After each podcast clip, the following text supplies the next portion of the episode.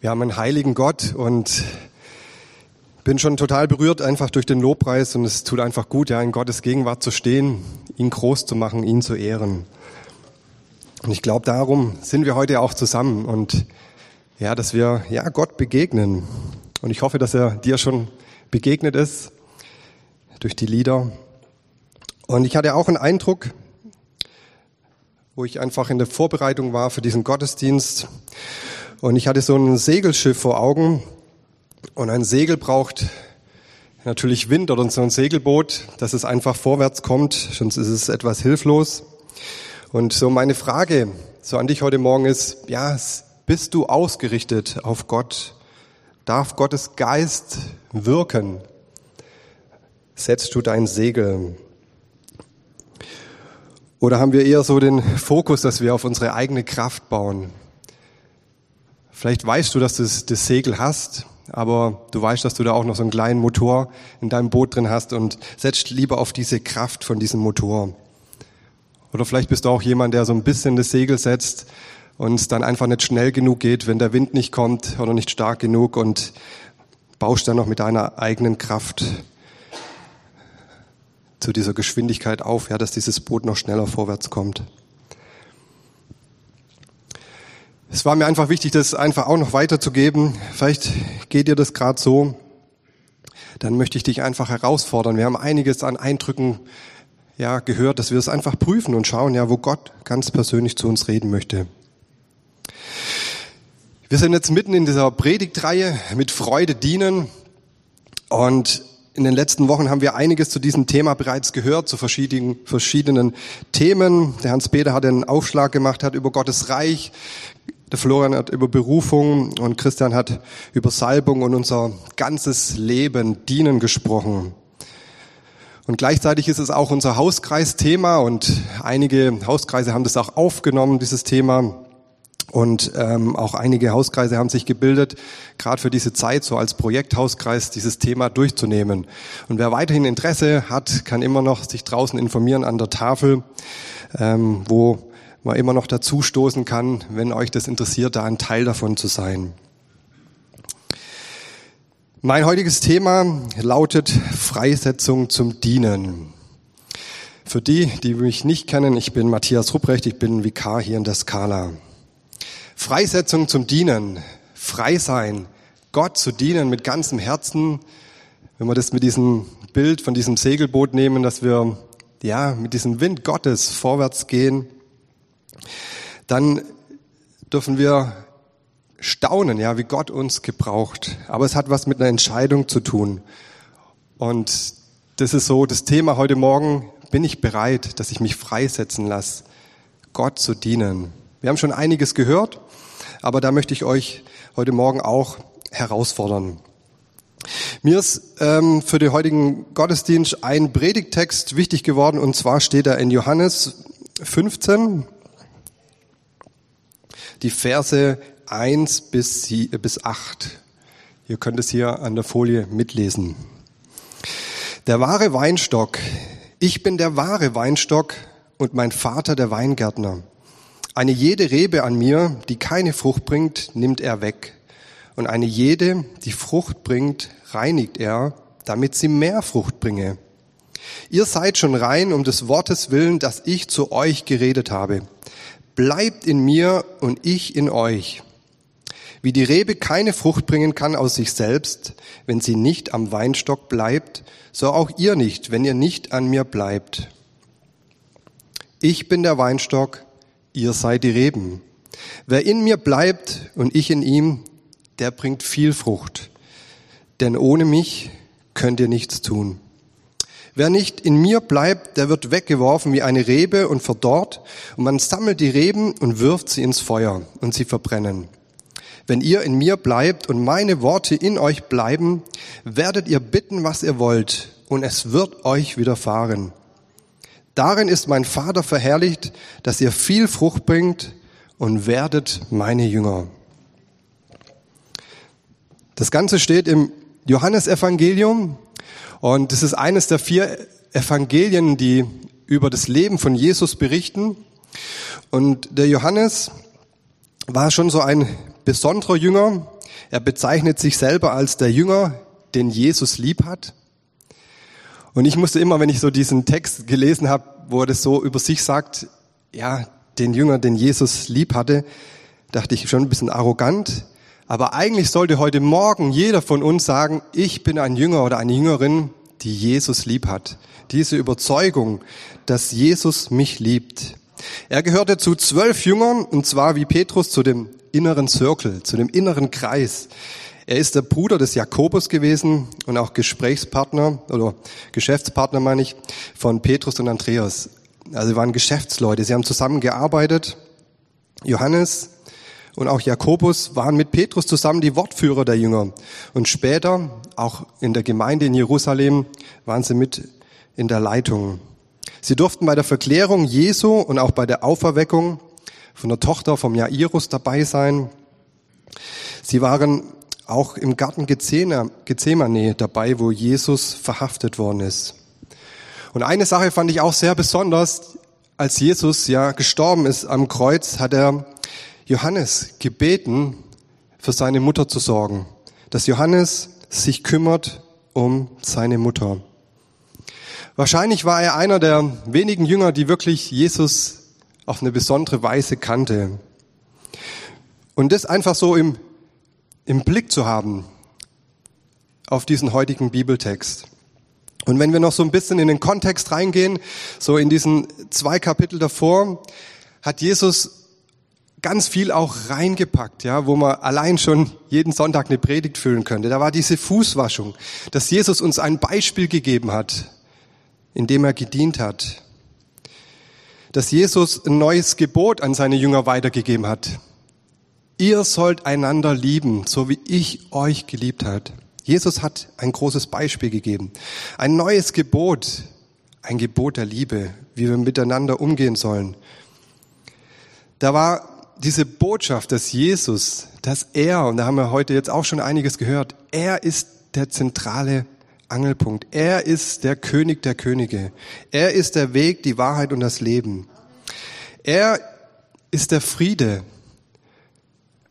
der alles übersteigt. Und gleichzeitig verheißt Jesus in dem Kapitel davor, dass er ja, Gott, seinen Vater bitten wird, dass er den Heiligen Geist schicken wird, der uns in alle Wahrheit leiten wird und einführen wird.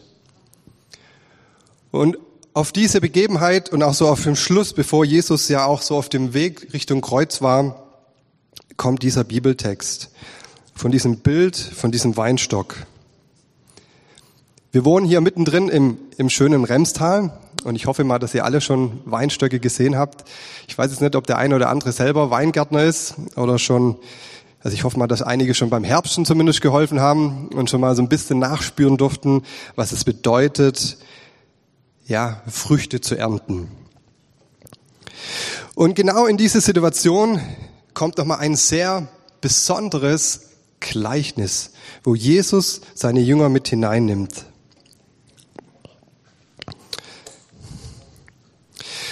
Und mein erster Punkt ist so der Weinstock und der Weingärtner.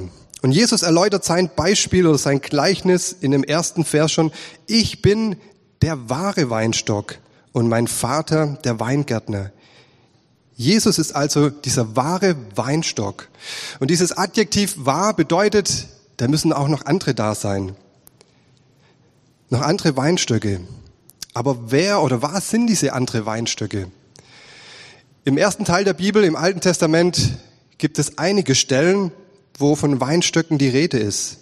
Zum Beispiel in 5. Mose geht es um Sodoms Weinstock und Gomorras Weinberg, die giftige Trauben hervorbringen. Also nichts Gutes. Oder auch Personen werden teilweise so benannt im Alten Testament. Aber im Psalm 80, und das ist ausschließlich meistens, ist eigentlich damit gemeint, dass das Volk Israel dieser eigentliche Weinstock ist. Und da steht es im Psalm 80, du hast einen Weinstock aus Ägypten geholt, hast vertrieben die Völker und ihn eingepflanzt. Doch hat Israel, Weinstock Gottes, sich gut entwickelt? Gottes Volk hat sich nicht gut entwickelt. Und auch das können wir im Alten Testament nachlesen. Zum Beispiel in Jeremia 2, da heißt es, ich habe dich gepflanzt als einen edlen Weinstock, ein ganz echtes Gewächs. Wie bist du mir geworden? Zu einem schlechten und zu einem wilden Weinstock. Leider hat sich das Volk Israel nicht so entwickelt, wie sich Gott es vorgestellt hat. Doch das Gute ist, dass Israel nicht der letzte Weinstock ist, den Gott gepflanzt hat. Im Psalm 80 geht es weiter. Schütze doch, was deine Rechte gepflanzt hat, den Sohn, den du dir großgezogen hast. Jesus ist also dieser Sohn Gottes, der wahre Weinstock, der gepflanzt wurde. Und er ist der wahre Weinstock, der unter Gottes Fürsorge auch heute noch weiter wächst. Somit steht eigentlich klar, dass dieser wahre Weinstock Jesus ist und Gott ist dieser Weingärtner. Gott ist der Weingärtner und das bedeutet, dass er der Urheber aller Dinge ist. Er ist der Initiator. Er ist derjenige, der über allem die Initiative hat, der das Weltgeschehen in der Hand hat. Er ist der Herr dieser Welt. Er ist der Weingärtner. Und ich glaube, wenn wir das verstehen wollen in diesem Gleichnis, müssen wir das einfach nochmal wirklich spüren, dass Gott, der Vater, nicht nur einfach irgendwas pflanzt, sondern dass er sich Gedanken macht und sein Bestes gibt. Und dann kommen wir zu diesem zweiten Punkt, der Weinstock und die Rebe. Und vielleicht fragt ihr euch, warum ist dieses Gleichnis so wichtig, mit Freude zu dienen? Weil es ist wichtig, dass wir verstehen, in wem wir verwurzelt sind. Nur wenn ich weiß, wer ich bin, dann kann ich auch mit Freude dienen. Dann kann ich auch Gott nachfolgen. Aber was enthält so ein Weinstock? Ich denke, viele von euch haben diesen Weinstock vor Augen, das so, manchmal sieht es so wie so ein ganz Knuppel aus, der vielleicht gar nicht so hoch ist, und dann schießen die Reben kreuz und quer hoch. Ihr habt vorhin das Bild gesehen. Also dieser Weinstock enthält die Reben. Und Jesus sagt, ich bin der Weinstock und ihr seid die Reben. Und wenn er diese Aussage gemacht hat zu seinen Jüngern, was Johannes hier auch so festgehalten hat, dann hat er das nicht zu irgendwelchen fremden Leuten gesagt, sondern er hat es ganz speziell zu seinen Jüngern, die bei ihm waren, am Schluss gesagt, ihr seid die Reben. Es war eine klare Benennung ja, dass diese Reben, und so geht es weiter in Vers 2, eine jede Rebe an mir, die keine Frucht bringt, wird er wegnehmen. Und eine jede, die Frucht bringt, wird er reinigen, dass sie mehr Frucht bringe. Die Rebe hat ihr oder ihre Daseinsberechtigung oder als Lebensaufgabe, dass sie Frucht bringt. Nicht, dass sie Blätter bringt, sondern dass sie Frucht bringt. Was wird mit unfruchtbaren Reben geschehen? Eine, jede Rebe an mir, die keine Frucht bringt, wird er wegnehmen. Also der Weingärtner, er kümmert sich mit aller Fürsorge um diesen Weinberg, mühevoll. Er wird schauen, dass, sie, dass dieser Weinberg geschützt ist. Also in, in Jesaja im Alten Testament wird es so berichtet, es wird ein richtiger, starker Turm gebaut und er gräbt eine Kelter und dieser Weingärtner, er gibt sein Bestes, dass diese dieser Weinstock, dass er wirklich gute Frucht hervorbringt, dass etwas Gutes daraus entsteht. All das tut er, um den Weinberg zu schützen, die beste äh, Umgebung, das beste Gedeihen dieser Früchte hinzubekommen. Er wird sich auch um jede einzelne Rebe kümmern. Sind die Reben unfruchtbar, dann sollen sie wieder weder Platz noch Ressourcen verschwenden, weil die fruchtbaren Reben sollen keine, sollen keine Nährstoffe weggenommen werden mit ihren Blättern oder vielleicht auch der Schatten, sondern die Sonne soll so richtig in diesen Weinstock hineinkommen. Die unfruchtbaren Reben haben ihr Ziel verfehlt und der Weingärtner wird das traurige, aber notwendige tun. Er wird sie abschneiden. Er wird sie wegnehmen.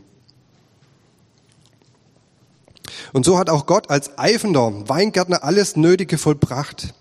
Er hat alles getan. Er hat sein Bestes gegeben. Und wenn wir dieses Beispiel von diesem Volk Israel nehmen, dann hat er diesen edlen Weinstock gepflanzt. Aber das Volk Israel ist ja, verwildert. Es war ein wilder, ein schlechter Weinstock. Sie haben nicht ihr Vertrauen auf Gott gesetzt. In Jesaja 5, Vers 4 heißt es, was sollte man noch mehr tun an meinem Weinberg, das ich getan habe an ihm? Warum hat denn schlechte, hat es denn schlechte Trauben gebracht, während ich darauf wartete, dass er gute brächte? In dem ersten Kapitel vom Johannesevangelium kommt diese fehlende Frucht von Israel besonders zum Ausdruck. Da heißt es nochmal, Jesus kam in sein Eigentum und die Seinen nahmen ihn nicht auf. Jesus kam in sein Volk als ein Jude seinesgleichen. Und trotzdem haben sie ihn nicht erkannt, haben sie ihn nicht aufgenommen. Paulus drückt es später noch im Römerkapitel so aus, die Zweige sind ausgebrochen, damit ich eingepropft worden bin. Und es geht hier darum, um Frucht. Und ich weiß nicht, wenn ihr das so hört, mir ging das in der Vorbereitung nochmal so, vielleicht baut sich da ein gewisser Druck auf und denkt so, ah, ich muss jetzt noch Frucht bringen. Und wenn ich keine Frucht bringe, dann werde ich hier hinausgenommen. Aber es geht darum, ja, dass Gott hier klar und deutlich sagt, er möchte gute Früchte haben. Und wenn wir ein weiteres Beispiel nehmen würden, wäre ein Jünger der Judas Ischariot. Er war ganz nah an Jesus dran. Er war verwurzelt an diesen Jesus. Er hat alles gehört und trotzdem sind aus ihm bittere und gifte Früchte entstanden. Er wurde weggenommen. Aber die zweite Seite ist auch die, bei den fruchtbaren Reben. Was tut Gott mit diesen fruchtbaren Reben? Und da heißt es in, im zweiten Vers, und eine jede, die Frucht bringt, wird er reinigen, dass sie mehr Frucht bringe. Und ich habe mich natürlich nochmal gefragt, warum müssen jetzt, wenn die schon so viele Früchte bringen, auch noch ähm, gereinigt werden? Es gibt so ein Zitat, eine jede fruchtbringende Rebe hat die Eigenschaft, ins Kraut zu schießen. Und ich weiß nicht, wer, vielleicht gibt es einige, die hier vielleicht noch mehr bewandert sind, ähm, in dieser Pflege von so Weinstöcken, das ist wirklich das ganze Jahr Arbeit. Man muss da dranbleiben an so einem Weinstock, dass wirklich eine gute Frucht entsteht, einfach ein, ein guter Wein. Das einfach auch, ja, das Öchsel, das einfach auch so ja, das Gehalt von diesen Trauben, dass es richtig gut ist, dass es richtig schön Sonne getankt hat und es ist wirklich auch eine Kunst und bedeutet wirklich eine große Pflege. Also bedeutet es, dass auch eine Rebe, die Frucht bringt, muss immer wieder gereinigt werden, muss Dinge abgeschnitten werden, dass nicht hinten raus noch ganz viele Blätter sind und alles sieht wunderschön aus voller Blätter, aber ja, das Ergebnis ist nicht gut. Und ich weiß nicht, ob du das schon in deinem Leben erfahren hast, wenn du Gott gedient hast, dass Gott dich beschnitten hat, dass Gott an dir gearbeitet hat. Und vielleicht hat er es heute Morgen schon durch die Lieder getan, vielleicht tut er das durch diesen Gottesdienst heute, dass Gott an deinem Herzen arbeitet. Da werden vielleicht Pläne durchkreuzt. Es gibt vielleicht eine Krankheit, die dich lahmgelegt hat oder ja, andere Dinge, die dich aus der Bahn werfen und du fragst dich, okay, was soll das jetzt vielleicht? Aber Gott hat ein Ziel mit dir, dass du Frucht bringst und dass du wissen darfst, dass dein himmlischer Vater dich sieht und dein Bestes möchte. Er möchte nicht, dass es dir dreckig geht, sondern er möchte, ja, dass du Frucht bringst für ihn. Und diese Reinigung, weiß ich nicht, das hat jetzt für mich schon nochmal ein Thema, wo ich gedacht habe, will man das unbedingt, dass Gott einen reinigt, dass Gott vielleicht auch Dinge abschneidet, wo vielleicht nach außen hin wunderschön ist, aber was schlussendlich nur schöne Blätter sind? Bin ich freiwillig bereit zu sagen, ja Gott, du darfst mich wieder ganz neu reinigen? Der Punkt mit der Reinigung ist schon, und das wird hier auch nochmal deutlich, ja, dass auch Jesus das nochmal zu seinen Jüngern sagt, dass wir durch sein Wort gereinigt sind. Das Wort reinigt. Und wir dürfen als rein gelten, wenn wir eine Beziehung, wenn wir uns entscheiden für ein Leben mit Jesus, wir haben es vorhin schon gehört, wenn wir glauben, dass Jesus auferstanden ist und wir an diesen Jesus glauben, dann sind wir rein. Und doch ist es manchmal so wie, ich sage mal, wie bei einem, jetzt nehme ich mal das Beispiel Schwein, wenn man ein Schwein schön sauber macht, ähm, es gibt so manche Kindersendungen, Peppa Woods, für die, wo selber Enkelkinder oder Kinder haben, die hüpfen immer wieder in den Matsch rein und so ein Schwein ist sofort wieder dreckig. Und so fühle ich mich manchmal auch.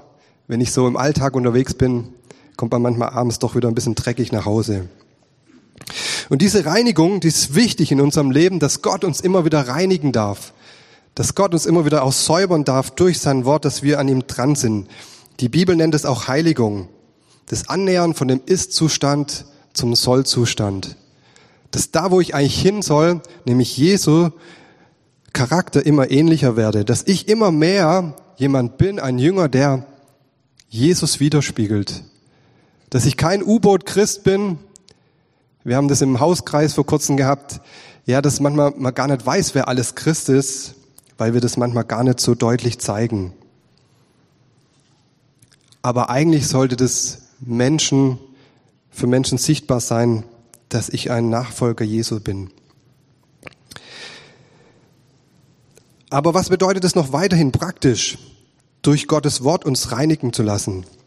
Das bedeutet, dass wir immer wieder neu, das was auch in diesen vorherigen Kapiteln sind, dass wir an der Liebe, dass wir immer wieder auch Buße tun, dass wir Jesus nachfolgen, dass das wirklich ein Teil von unserem Leben ist, dass ich bereit bin, dass Gott mich in seiner Gegenwart reinigen darf. Sind wir also Reben an Gott, an Jesus dran und sind wir bereit, dass wir uns reinigen lassen? Und es kann vielleicht bedeuten, dass vielleicht manche Sachen, die uns lieb geworden sind, die vielleicht auch viel Zeit und Kraft in Anspruch nehmen, das können Gewohnheiten sein, das können Hobbys sein, Dinge, die uns einfach Zeit und Kraft rauben, aber die vielleicht toll sind und ich will jetzt auch nicht sagen, dass man nicht in einem Fußballverein oder sonstigen Sachen sein sollte, aber dass ich mich immer wieder frage, Gott, wo möchtest du mich gebrauchen? Wo kann ich für dich Frucht sein? Und wenn Gott dich, keine Ahnung, irgendwo an irgendeinen Ort stellt, bei irgendeinem Hobby und Gott gebraucht dich da, dann ist das super. Aber dass wir immer wieder am Fragen sind, Gott, ja, gebrauche mich, dass ich mehr Frucht bringen kann. Ich habe vor fünf Jahren als ich angefangen habe, ähm, oder wo ich diese Ausbildung zum Pastor gemacht habe, habe ich einen Pflaumenbaum geschenkt bekommen. Und dann wurde mir auch diese Bibelvers mitgegeben, dass ich Frucht bringe. Und ich tue jetzt einmal im Herbst, muss ich immer an dieses Bibelwort denken. Und im ersten Jahr in meinem Pflaumenbaum habe ich nicht geschaut, wie viele Blätter da waren, sondern ich habe geschaut, wie viele Pflaumen sind an diesem Pflaumenbaum. Im ersten Jahr waren es drei, im zweiten Jahr waren es sieben und im dritten Jahr, und ich habe natürlich fleißig das schön zurückgeschnitten, waren es so viele, ich glaube über 30, so dass ich einen Pflaumenkuchen backen konnte. Ähm, genau. Und das hat mich begeistert. Und das erinnert mich immer wieder daran. Und das ist so auch mein letzter Punkt. Es geht um diese Frucht. Aber es geht die Frucht der Beziehung, habe ich es genannt. Und wenn wir so in diesen letzten ähm, oder in diesen zwei Versen sind, vier und fünf, da heißt es, bleibt in mir und ich in euch, wie die Rebe keine Frucht bringen kann aus sich selbst. Wenn sie nicht am Weinstock bleibt, so auch ihr nicht, wenn ihr nicht in mir bleibt. Jesus sagt hier ganz klar und deutlich, wir als Reben, dass wir Früchte tragen sollen. Aber wir sollen auch an ihm bleiben. Das ist die Voraussetzung. Unser Bleiben ist das Geheimrezept, ist das Rezept schlechthin, damit wir Frucht tragen. Denn die Rebe kann aus sich keine Frucht bringen. Also ich habe noch nie gesehen, dass irgend so eine Traube irgendwo in der Luft hing. Das funktioniert einfach nicht. Das ist völlig unmöglich. Und im Umkehrschuss bedeutet es auch, dass wenn wir an Jesus bleiben, und dieser zentrale Vers eigentlich in Vers 5 ist, ich bin der Weinstock, ihr seid, der, seid die Reben, wer in mir bleibt und ich in ihm, der bringt viel Frucht. Und ohne mich könnt ihr nichts tun. Das Bleiben in Jesus generiert hundertprozentige Frucht. Ich habe mich so in der Vorbereitung gefragt, aber wie sieht so eine hundertprozentige Frucht aus? Eine Person, eine Frau oder ein Mann in der Skala, die hundertprozent Frucht bringt. Wie sieht so jemand aus? Ich habe es mal ein bisschen übertrieben. Ich habe mir vorgestellt, also ich nehme jetzt mal einen Mann, ja, der morgens früh aufsteht, er lobt Gott und preist ihn, er geht ins Bibelstudium, er, äh, er macht Fürbitte, er nimmt sich wirklich Zeit, er steht vielleicht schon um 4.30 Uhr auf und dann hilft er seiner Frau, die Kinder rauszurichten. Er gibt wirklich sein Bestes. Er ist gut vorbereitet, hat vielleicht schon alles vorbereitet, die Vesper, äh, ist vorbereitet für den Tag, geht aus der Haustür raus, geht zur Arbeit. Überall ist er mit Liebe und Kraft überschüttet. Die Leute spüren, wow, das ist wirklich einer, der Gott mit 100 Prozent nachfolgt. Und die Leute spüren das auch über Wochen und er erlebt, dass Menschen zum Glauben kommen. Und ja, weil die Leute einfach merken, wow, der, der Typ ist echt. Und wenn dieser Mann nach Hause kommt, dann wird er auch wieder für seine Familie da sein und er wird nochmal, so wie er den Tag begonnen hat, auch beenden mit Lobpreis und Dank und Bibellesen und er wird einfach sein Bestes geben, genau. Und dann einfach gesegnet einschlafen. Also ich weiß nicht, was ihr so ein Bild habt von 100% Frucht, aber so ein bisschen ein Ziel müssen wir ja schon haben. Ja, wo müssen wir denn hin? Und vielleicht denkt ihr jetzt, Matthias ist völlig übertrieben, das kriegen wir ja nie hin. Und vielleicht ist es auch völlig übertrieben. Aber es geht einfach darum, dass wir im Fokus haben, dass wir Jünger Jesus sind und dass wir Frucht bringen. Und vielleicht kann auch nicht jeder ähm, Mensch alle Eigenschaften hier haben. Ja, vielleicht denken wir, oh, wir müssen alle Eigenschaften haben, wir müssen die Disziplin haben, wir müssen ja mit einer Exzellenz Verständnis Gottes Wort studieren, wir müssen eine Willenskraft haben, wie vielleicht ein Schifftau, wir müssen widerstandsfähig sein wie ein Panzer, der die Angriffe des Teufels zerstört, wir müssen sein wie ein Löwe, um ja der Wahrheit uns zu stellen, um, um ja sein Bestes zu geben. Gleichzeitig müssen wir aber auch so barmherzig sein wie ein barmherziger Samariter und ein jammerndes Herz für alle Menschen um uns herum.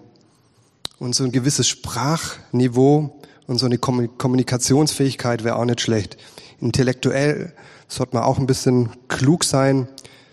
Und natürlich ein Charisma wäre auch nicht schlecht, aber natürlich hinreißende Reden halten und die Massen zur Buße und zur Erkenntnis zu bewegen, das wäre schon gut. Ich weiß nicht, was für Eigenschaften euch so durch den Kopf springen, ob euch das vielleicht auch Angst macht, diese Frucht. Wir brauchen so unheimlich viele Eigenschaften, um gut zu sein. Nein, es ist einfach und nur, ich bin der Weinstock, ihr seid die Reben.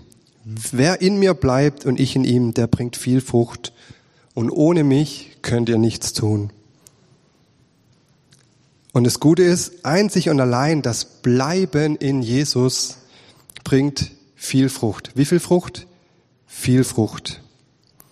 Und da möchte ich meinen Doppelpunkt heute setzen. Es geht darum, ja, in dieser Beziehung, wenn wir in Jesus bleiben und er in uns, dann wird unser Leben Frucht bewirken. Wir müssen nicht uns anstrengen. Wir müssen nicht mit aller Kraft unseren Ersatzmotor anmachen, sondern wir müssen unsere Segel setzen dass Gott uns so gebrauchen darf und wenn es ein leichter Wind ist, dass er uns hier einfach benutzen darf. Und Jesus gibt noch so zwei Punkte Ihnen auch noch mit. Ähm, ja, wo es natürlich, das eine ist natürlich, dass Gott auch das abschneidet, wo sinnlos ist. Und in Samar, damals in Israel war das so, da gibt es nicht viel Holz. Und natürlich die Reben, die äh, abgeschnitten worden sind, die wurden natürlich verfeuert, weil sie hatten keine Bedeutung. Aber Jesus gibt seinen Jüngern nochmal zwei Sachen mit. Und ich finde es auch nochmal für uns als Ermutigung. Und damit möchte ich enden. Und es ist in Vers 7, da heißt es, wenn ihr in mir bleibt und meine Worte in euch bleiben, werdet ihr bitten, was ihr wollt, und es wird euch widerfahren. Und in diesem Zeitpunkt war es wirklich so, dass Jesus dabei war, sich zu verabschieden von seinen Jüngern. Und die Frage auch von den Jüngern war natürlich, wie bleiben sie an, an Jesus? Und die erste Antwort ist hier, wo er ihnen mitgibt, an seinem Wort. Wenn wir ja unsere Bibel lesen, wenn wir an Gottes Wort dranbleiben, dann bleiben wir, bleiben wir in ihm. Für mich ist es oft so, wenn ich eine Predigt oder eine Andacht auch vorbereite, dann muss ich an Gott dranbleiben. Dann muss ich seine Nähe suchen. Sonst ich kann euch irgendwas erzählen, aber wenn, wenn ich mich nicht öffne, was Gott ja aufzeigen möchte oder mir wichtig machen möchte, dann muss ich einfach dieses Bibel lesen, dann muss ich ins Gebet gehen. Und wenn ich es nicht tue, ja, dann werde ich nicht diese Frucht hervorbringen, dann werde ich viele Blätter produzieren. Also von daher bleibt an seinem Wort. Und wenn ihr bleibt und meine Worte in euch bleitet, werdet ihr bitten, was ihr wollt, und es wird euch widerfahren. Und das letzte in Vers 8, was er seinen Jüngern noch mitgibt, und damit endet dieser Text, darin wird mein Vater verherrlicht werden, dass ihr viel Frucht bringt und ihr werdet meine Jünger sein. Das Hervorbringen der Frucht schenkt uns einen höchsten Lebenssinn. Es macht unserem Leben Sinn. Die Frucht ist also beides ein Kennzeichnen der wahren Jüngerschaft Jesu und der Weg zur Verherrlichung Gottes. Ich möchte es nochmal sagen, es ist ein Kennzeichen, dass wir Jünger Jesu sind, wenn wir Frucht bringen und es verherrlicht außerdem Gott. Wir haben letzte Woche Abendmahl gefeiert, wo es auch darum geht, diese ganzen Trauben, alle, die zusammengepresst werden, wo wir als Einheit, als Gemeinschaft Gott verherrlichen, dass wir eine Einheit sind und dass wir ihn verherrlichen. Und so geht es auch darum, dass wir als Jünger Jesu unterwegs sind. Und ich kann es nicht alleine schaffen, aber ich kann mich gebrauchen lassen. Er ist der Weinstock, in ihm ist das Leben. Er wird mich gebrauchen und wird viel Frucht schaffen. Also ist keine Frucht, keine Leistung von mir, sondern es ist eine logische Konsequenz, eine Schlussfolgerung meiner Beziehung zu Jesus, dass ich Frucht bringe. Und ich kann Gott nicht genug dafür danken, dass er mich, dass er dich, jeden von uns, wo wir vielleicht ja so eine Rebe waren, die völlig nutzlos war, dass wir an ihm dran gepropft sind. Und dafür bin ich dankbar, ja, dass ich Gott oder dass ich an Jesus dran sein darf. Aber ich möchte euch noch so zum Schluss einfach auch sagen, lasst uns nicht Tag und Nacht darüber Gedanken machen, wie wir vielleicht noch mehr Frucht bringen, sondern ich wünsche mir, dass wir Tag und Nacht uns Gedanken machen, wie wir bleiben in Jesus. Also nicht, wie wir Frucht bringen, ist vielleicht auch wichtig, aber vielmehr, dass wir Tag und Nacht dran denken, an Jesus, in Jesus zu bleiben. Und das wünsche ich mir, dass Gottes wirksame und reinigende Kraft durch uns strömen darf und viel Frucht bewirken darf, dass er verherrlicht wird. Im Bleiben in Jesus werden wir freigesetzt zum Dienen in Freude. Es wird uns eine Freude sein, es wird uns leicht fallen und Gott wird uns auch nicht überfordern. Gott kennt uns und Gott wird dich dahin stellen mit deinen Begabungen, mit deinen Möglichkeiten. Lasst uns Jünger sein, die Lernende sind, die seinen Auftrag erfüllen, wie das die ersten Jünger getan haben und in dieser Frucht der Liebe bleiben, dass wir einander lieben, dass wir Gott lieben. Und im Galater 5, 22 steht hier nochmal die Frucht des Geistes, wo wir das vielleicht auch mal wieder prüfen können, ob wir in diesem Auftrag unterwegs sind. Ja, da heißt es, die Frucht des Geistes aber ist Liebe, Freude, Friede, Langmut, Freundlichkeit, Gütigkeit, Treue, Sanftmut und Selbstbeherrschung. Und ich möchte euch jetzt herausfordern, ich werde jetzt noch ein Gebet sprechen und ich möchte das Lobpreisteam schon mal euch bitten, dass ihr euch schon mal bereit macht, nach vorne kommt. Und uns war das, Christian hat mich auch nochmal drauf angesprochen, auch so nochmal euch herauszufordern. Und ja, wer so mutig ist heute Morgen, dass er einfach aufsteht. Und zwar, ich möchte euch in, in dieser Weise herausfordern. Wer ganz neu vielleicht eine Entscheidung treffen möchte und sagen, ja, ich möchte diese Rebe in Jesus sein. Und ich bin bereit, dass Jesus mich auch vielleicht wieder ganz neu beschneiden darf. Dass er mir neu vielleicht auch einen Platz zeigen darf, ja, wo er mich haben möchte. Wo er mich gebrauchen möchte. Aber vielleicht bist du auch heute Morgen hier und du hast noch nie so eine Entscheidung für diesen Jesus Christus gemacht. Du hast noch nie eine Entscheidung getroffen, dass dieser Jesus dein Herr und Heiland ist. Und vielleicht, wenn du das noch nie gemacht hast und du einfach merkst, es ist dran, dass ich diesem Jesus nachfolgen möchte, dann möchte ich dich auch bitten, dass du aufstehst. Und es geht nicht darum, jetzt irgendjemand bloßzustellen, aber ich möchte dich herausfordern, ja, wenn du dich danach sehnst, dass Gott dich mehr gebraucht, ob du diesen ersten Schritt machst auf diesen Jesus, ob das vielleicht wieder ein erneuter Schritt ist mit Jesus, dass du wieder ganz neu sagst, ja Jesus, ich möchte an dir dranbleiben. Vielleicht habe ich dich aus dem Fokus verloren. Und da möchte ich dich einfach jetzt bitten, wem es möglich ist, aufzustehen und ich möchte noch ein Gebet sprechen.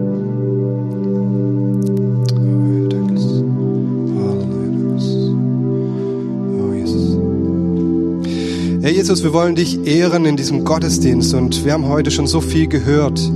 Du bist nicht im Grab geblieben. Kein Siegel des römischen Reichs konnte dich verhindern, dass du auferstanden bist, dass du der heilige Gott bist, der heute noch genauso heilig ist, der über allem steht. Danke, Vater, dass du der Weingärtner bist, dass du das gut gemeint hast, dass du dein Bestes gegeben hast, dass du diesen wahren Weinstock gepflanzt hast, Jesus Christus.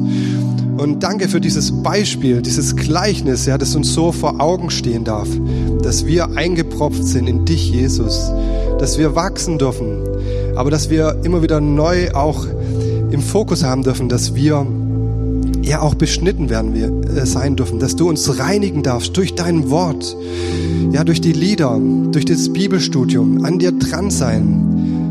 Und Vater, ich möchte dich einfach bitten, dass du einfach auch die Blätter, die wir vielleicht unnütz darum hängen, dass du uns immer wieder sensibel machst, wo wir vielleicht Dinge ablegen müssen, wo du an uns arbeiten darfst. Und wir brauchen das. Und Herr Jesus, du siehst jetzt jeden Einzelnen, der wieder vielleicht ganz neu seinen Fokus auf dich richten möchte, wo ganz neu ja, mit dir tief verwurzelt sein möchte, an dir dran sein. Und Herr, wir wollen dich einfach auch bitten, dass du Frucht schenkst. Vater, wir können das nicht aus unserer eigenen Kraft tun, sondern Vater, wir können das nur aus der Beziehung zu dir tun. Und Vater, wir wollen heute Morgen wirklich so einen, ein Ausrufezeichen setzen, dass wir eine Gemeinde sind, ja, die ihr Bestes gibt, weil sie an dir dran ist. Und dadurch wird Frucht entstehen. Nicht nur hier in der Skala, sondern überall, wo du uns hingestellt hast, an jedem Ort, zu Hause, an, an unserem Arbeitsplatz, dass wir dein Licht und dein Segen sind. Im Namen Jesus. Amen.